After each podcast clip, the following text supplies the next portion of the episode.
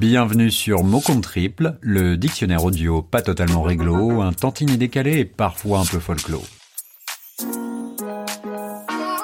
Le mot d'aujourd'hui sera futur. Tout le monde sait ce qu'est le futur, me direz-vous. C'est pas faux. Paradoxalement, personne n'est capable de le prédire. Et par les temps qui courent, plus que jamais.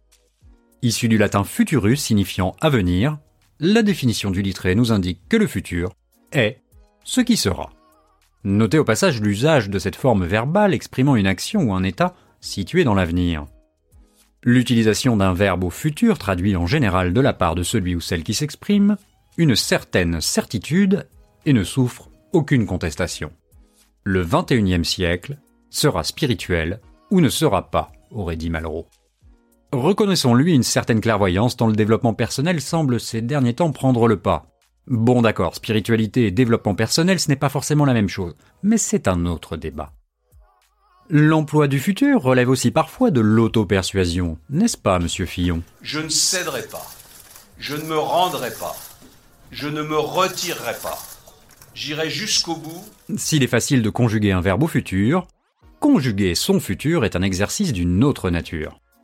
Parfois le passé n'est pas toujours simple. C'est ce que nous enseigne par exemple la psychogénéalogie. Cette discipline explore les liens transgénérationnels. C'est cela, oui, oui, oui, oui. Qu'est-ce que cela veut dire? Certains secrets de famille, comme des événements honteux ou tragiques, peuvent rester sous silence pendant plusieurs générations, puis rejaillir subitement sur un descendant. Si vous n'avez jamais entendu parler de cela, je vous invite à vous y pencher. C'est parfois assez troublant. Une chose est certaine, c'est que le futur ne l'est pas certain, fût-il désirable ou souhaitable? Faire en sorte que survienne ce que l'on a dit ou pensé qu'il allait arriver est une possibilité. Ou pas. C'est là qu'entre en ligne de compte le conditionnel. Cet épisode fera des dizaines de milliers d'écoutes. Peut-être. Si on continue. Si on progresse. Si vous êtes fidèle. Si vous nous mettez 5 étoiles sur iTunes. Si on trouve un sponsor. Je pourrais en énumérer à l'appel des si. Comme je l'ai expliqué dans l'épisode 48, l'échec fait aussi partie des options. Rien ne se passe comme prévu. C'est la seule chose que nous apprend le futur en devenant du passé. Ce n'est pas moi qui l'écris, c'est Daniel Pénac dans Chagrin d'école.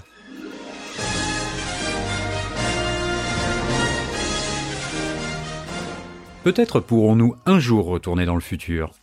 En attendant, je ne sais pas vous, mais moi je suis dans le dur. Avec une fille qui passe son bac et s'interroge sur son avenir, comme elle, dans cette drôle d'époque, je m'interroge sur le meilleur cap à tenir. Voilà, c'est tout pour aujourd'hui. Le futur de mots compte triple, cela peut aussi être le vôtre. Je vous rappelle que nous sommes un podcast collaboratif. Nous avons déjà eu cette année deux épisodes écrits par des plumes extérieures, et nous avons encore reçu une super chronique d'une fidèle auditrice. Donc n'hésitez pas à nous écrire si un mot particulier vous inspire. Vous pouvez aussi nous faire part des mots sur lesquels vous aimeriez que nous planchions. En attendant, je vous dis à très bientôt pour un nouveau mot.